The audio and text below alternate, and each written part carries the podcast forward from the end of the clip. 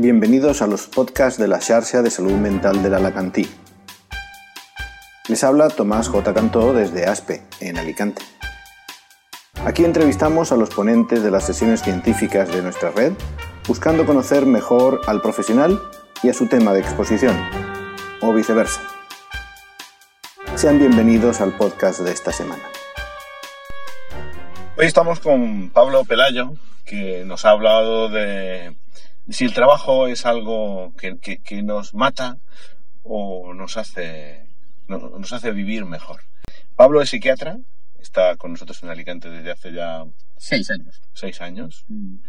Eh, luego hablaremos y te pediré recomendaciones sobre qué comer, qué ver y qué visitar en Santander. Muy bien. Eh, pero antes de eso me gustaría saber eh, si tú siempre has querido ser psiquiatra. Fantástico. Bueno, antes de nada, saludar un saludo a mis padres para cuando oigan esto, eh, que están lejos, aprovechando. Y nada, que me hace mucha ilusión y que agradezco a Tomás el, esfuerzo y el tiempo por, por, difundir estos temas que yo creo que nos, nos interesan a todos. Y bueno, pues eh, respondiendo a tu pregunta de, si siempre quise ser psiquiatra, pues como te comentaba de camino, es algo que pues yo creo que muchos nos preguntamos, que yo me he preguntado.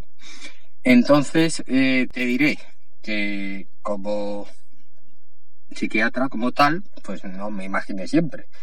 Pero luego un poco haciendo una retrospectiva de algunos recuerdos y cosas de mi vida, sí hay, hay situaciones que, han quedado grabadas y luego me han, me han encajado. Te contaré a modo de ejemplo, ¿no? Que, que desde niño, por ejemplo, siempre tenía el recuerdo o me causaba mucha impresión eh, la gente que, que comía sola en los restaurantes. Me da pena, ¿no?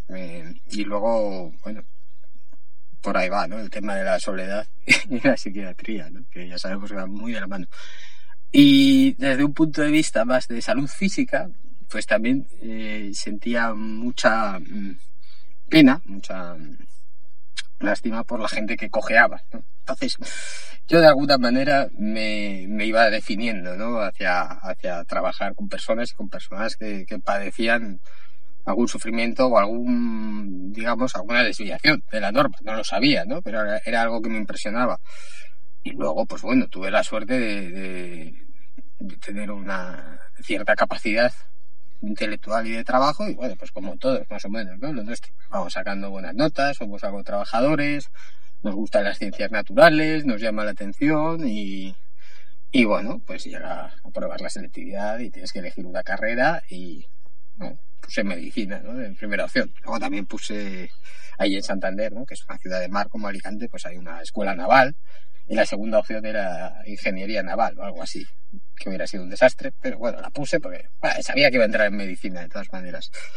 Y, nada, y luego empecé, empecé la carrera y tampoco en ese momento tenía claro mm, si iba a ser psiquiatra o iba a escoger otra especialidad, ¿no? Los primeros años pues pasamos con la biología y luego vamos viendo los pacientes y mi interés por, por entender a las personas y por tratar con los pacientes y comprenderlos con la mayor amplitud, pues yo creo que sin duda me llevó a, a donde estoy. Siempre Mm, de las, digamos que de las dos partes que para mí a veces tiene un poco la psiquiatría, ¿no? Entre el conocimiento de la persona y el conocimiento de la patología, que me interesa y además veo que es muy práctico, pues conocer a la persona un poco también antes de la enfermedad, ¿no? Determinar ese funcionamiento premórbido que nos, nos protege de quemarnos intentando alcanzar objetivos imposibles. ¿no?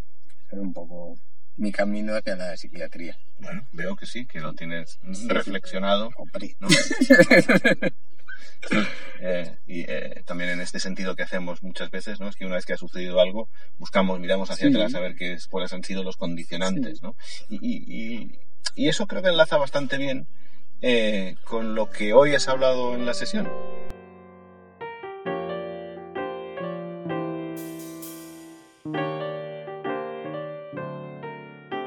Digo que enlaza bastante bien eh, con lo de la sesión porque hablabas de, el bienestar, esas personas que están mm. solas comiendo, que una mm. sensación como de que no están a gusto, que no están malestar, las personas que tenían alguna eh, discapacidad física ¿no? Mm. y, y con el sufrimiento. ¿no? Mm, Entonces, hoy planteabas si eh, el trabajo eh, es algo que nos da sufrimiento.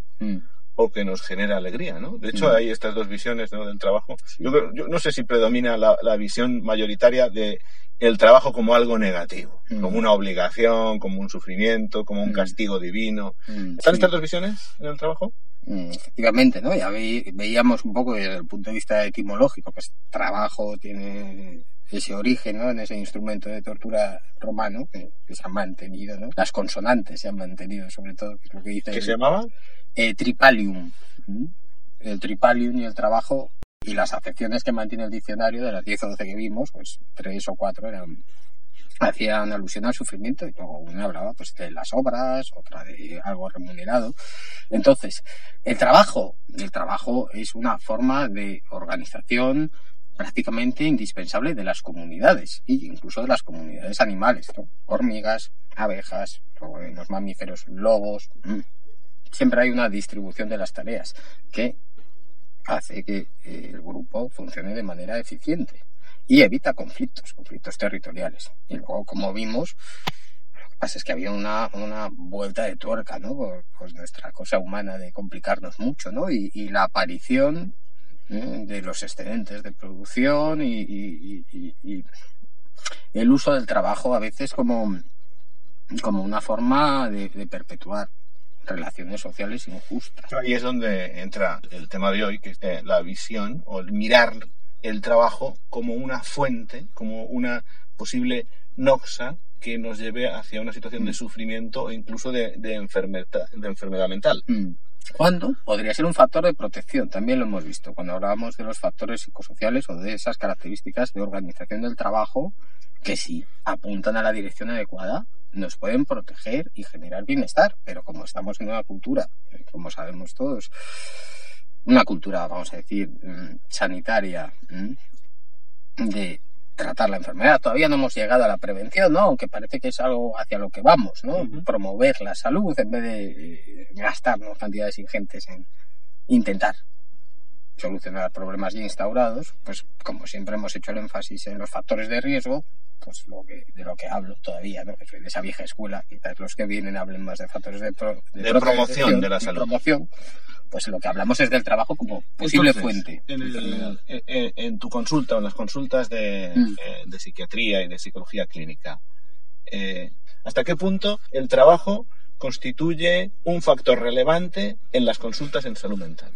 tú sabes, bueno, tú más desde el punto de vista, vamos a establecer esa analogía entre el cole y el trabajo, ¿no? Pero bueno, igual que el cole es fundamental para los niños, es una parte de su tiempo básica, es el trabajo. Claro, son esas ocho horas de trabajo, esas ocho horas de ocio y esas ocho horas de sueño, que antes eh, eran más horas de trabajo, ¿no? Ahí se ha avanzado. Pero es un factor que directamente yo encuentro varias veces por semana y ahí es donde me parto un poco los cuernos y lo que hablaba de vamos por favor a, a llamar a las cosas por su nombre y no vamos a psiquiatrizar, psicologizar o como queramos eh, problemas que tienen su origen en otro lado y que poco hacemos o ningún favor hacemos eh, si nos dedicamos a, a tratar esa punta del iceberg sin denominar las cosas correctamente. Si empezamos con una nomenclatura errónea, obviamente no llegamos a ningún sitio.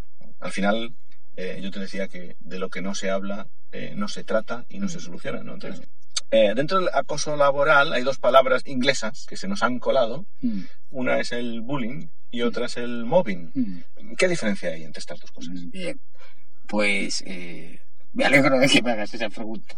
Me alegro porque es fácil.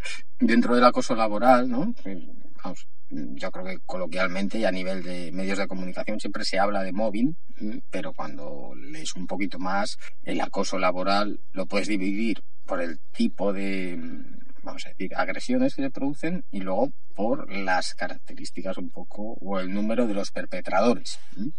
El bullying eh, fundamentalmente pues hablaría de un solo agresor, eso sí, pues igual, que en el caso del acoso escolar, propiciado y mantenido por una masa de testigos silenciosos, que por temor no denuncian esa cuestión.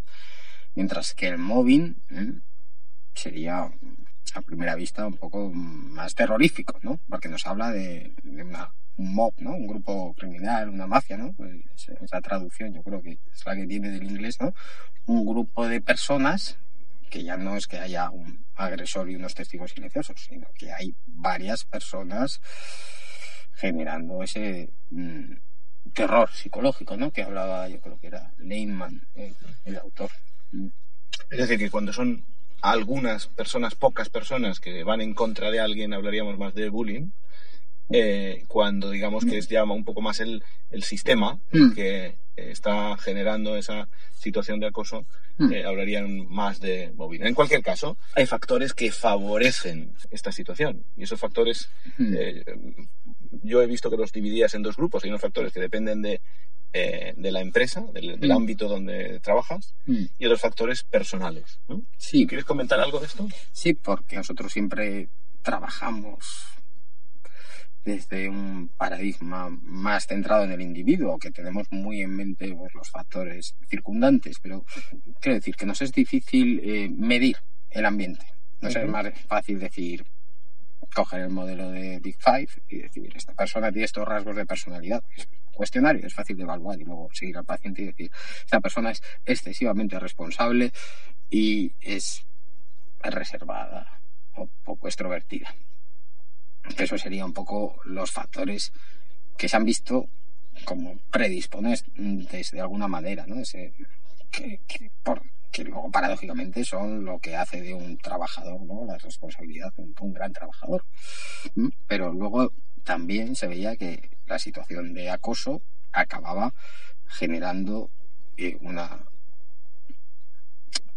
una disminución de la, eh, la capacidad de desenvolverse, ¿eh? que no solo son predisponentes, sino que son consecuencias. Pero a lo que iba, el peso mayor, y ya se apuntan los que se han molestado en, buscar en la mente, son los factores psicosociales, esas características de la organización, de la empresa en cuestión, que favorecen que aparezcan estas conductas ¿eh? y que nos es difícil pues eh, cuantificar el peso específico, porque son temas más complejos, claro.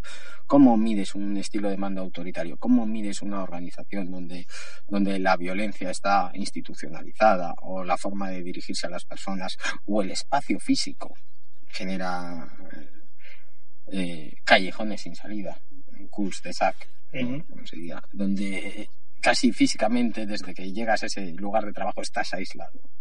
Eso como es más difícil de evaluar que, el Big Five o los 16 factores de personalidad. Claro, si no conocemos los factores que eh, favorecen esa situación, difícilmente vamos a poder intervenir. Mm. Pero están ahí. Pues, pues, si tu jefe trata con desdén a los empleados, ¿cómo no los empleados van a pensar? Ah, esta es una manera de, hablar a, a, mis compañeros. Como mm, si hay eh, arbitrariedad en el sistema, si hay injusticia. Todas esas cosas son difíciles de evaluar, pero... El acoso eh, son uno de los tres factores con mayor peso en la aparición del agotamiento, desgaste, mm. o esta palabra inglesa del burnout. Sí, Del burnout. Sí, como ¿eh? ponía en la, en sesión, ¿no? la aparición de síntomas depresivos, ¿no? Ese estudio en concreto hablaba, pues eso, de, del acoso, ¿no? De la alta carga de trabajo. y la falta de autonomía, ¿no? Para manejar esa alta carga de trabajo. Esos serán los tres factores con más peso. Y, mm, mira, fíjate que en el tema del acoso, pues esos factores están más definidos que los de personalidad, ¿no? Hablaba, pues eso, esa ingente cantidad de trabajo que te puede hacer desgastar, sumado con una poco margen para tú manejar esa poca capacidad de decisión. Claro, ¿cuánto tiempo, no? Hay que hacerlo tal y como me dicen y, yo en tengo estos... alguna idea, pero esa idea... Esas agendas que nos vuelven locos. ¿eh? Ese no trabajar por objetivos, sino por ese viejísimo, ¿no? Me he hablado de ello, ¿no? Pero ese viejísimo paradigma de la producción en cadena de Henry Ford de, de 1920-1930, que luego, curiosamente, ¿no? En este libro que, del que te he comentado, ¿no? El fin del trabajo, habla un poco de, en la crisis del petróleo de los 70, como Japón, ¿no? Arrasado por, por la guerra nuclear a finales de los 40, 20 años después es la auténtica máquina. Y, y eso, eso está en relación con un cambio, ¿no? En la concepción de cómo trabajar y cómo producir, lo que llaman el toyotismo, ¿no? Ford frente a Toyota, era un ingeniero, no recuerdo el nombre, cambió, cambió de paradigma de producción en cadena, si la máquina lo hace, tú lo tienes que hacer igual de bien que la máquina, por un paradigma donde se valoraba la flexibilidad y los objetivos nosotros, ¿eh? parece que todavía que estemos en, la época de Henry Ford y su secuaz, que fue un tal Taylor, que fue el ingeniero que se inventó un poco esto de la producción en cadena. Y ya podíamos pasar al toyotismo un poco, ¿no? Pues sí. Que sí. también es viejecito, ¿eh? ya tiene unos 40 o 50 años. Bueno, Mm. eh, es curioso también cómo se hilvanan las cosas, porque si el acoso es un factor clave en el agotamiento, el desgaste, eh, y eso tiene que ver en el agotamiento, el desgaste, eh, es las ex- exigencias de la Mm. empresa, las, los trabajos con alta exigencia Mm. también son un factor clave en el absentismo laboral.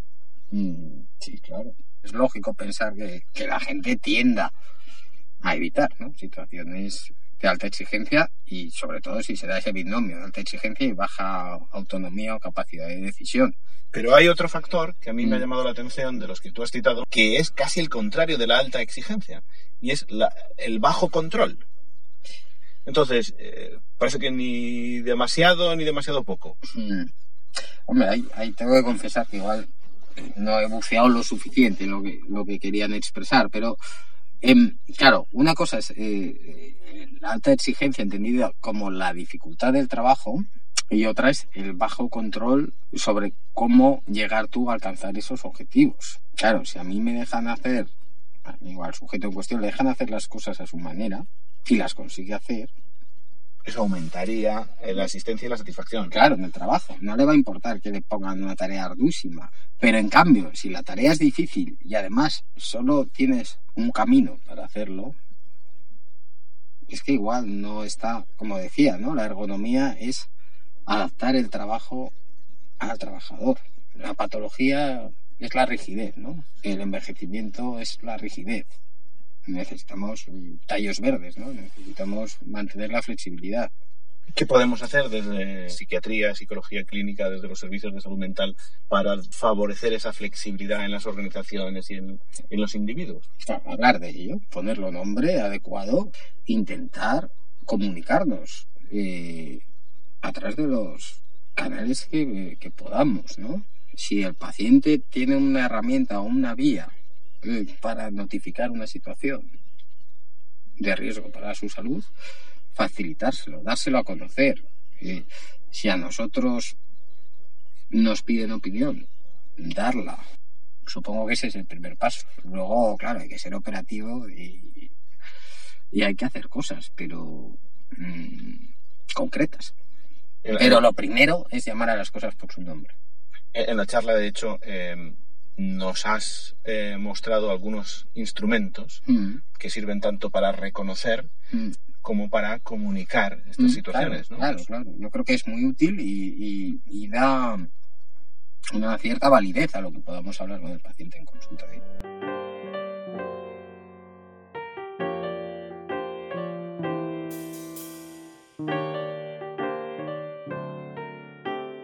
Buscamos que mejo- mejorar eh, la calidad de vida de nuestros pacientes, la nuestra propia. Claro. Así que eh, si nos vamos a Santander, nuestra calidad de vida va a mejorar si visitamos algunos sitios. ¿Qué sitios nos vas a recomendar? Pues a mí me encanta eh, la heladería Capri.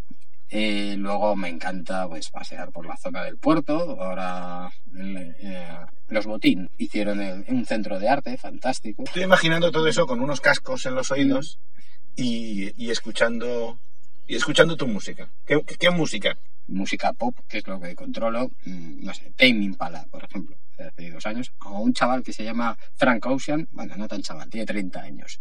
Un, un- que lo está petando en el rhythm and blues Sí. soul actual. Sí, fantástico. Tiene dos álbumes que uno que se llama Blonde y otro mm, Channel Orange, que son fantásticos.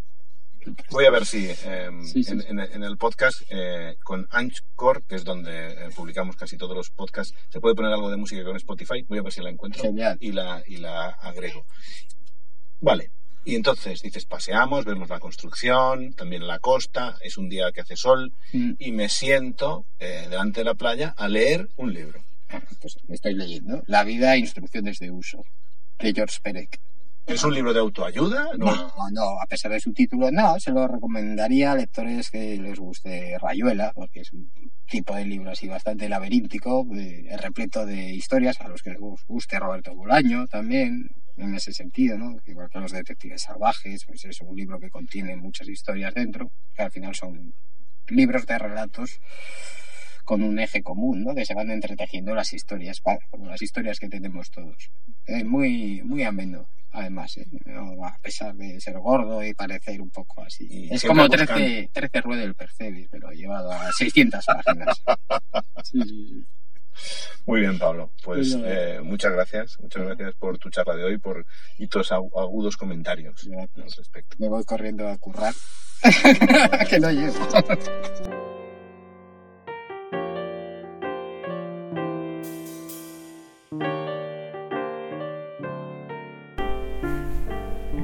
Así acaba el episodio de esta semana de la Xarxa de Salud Mental del Alacantí.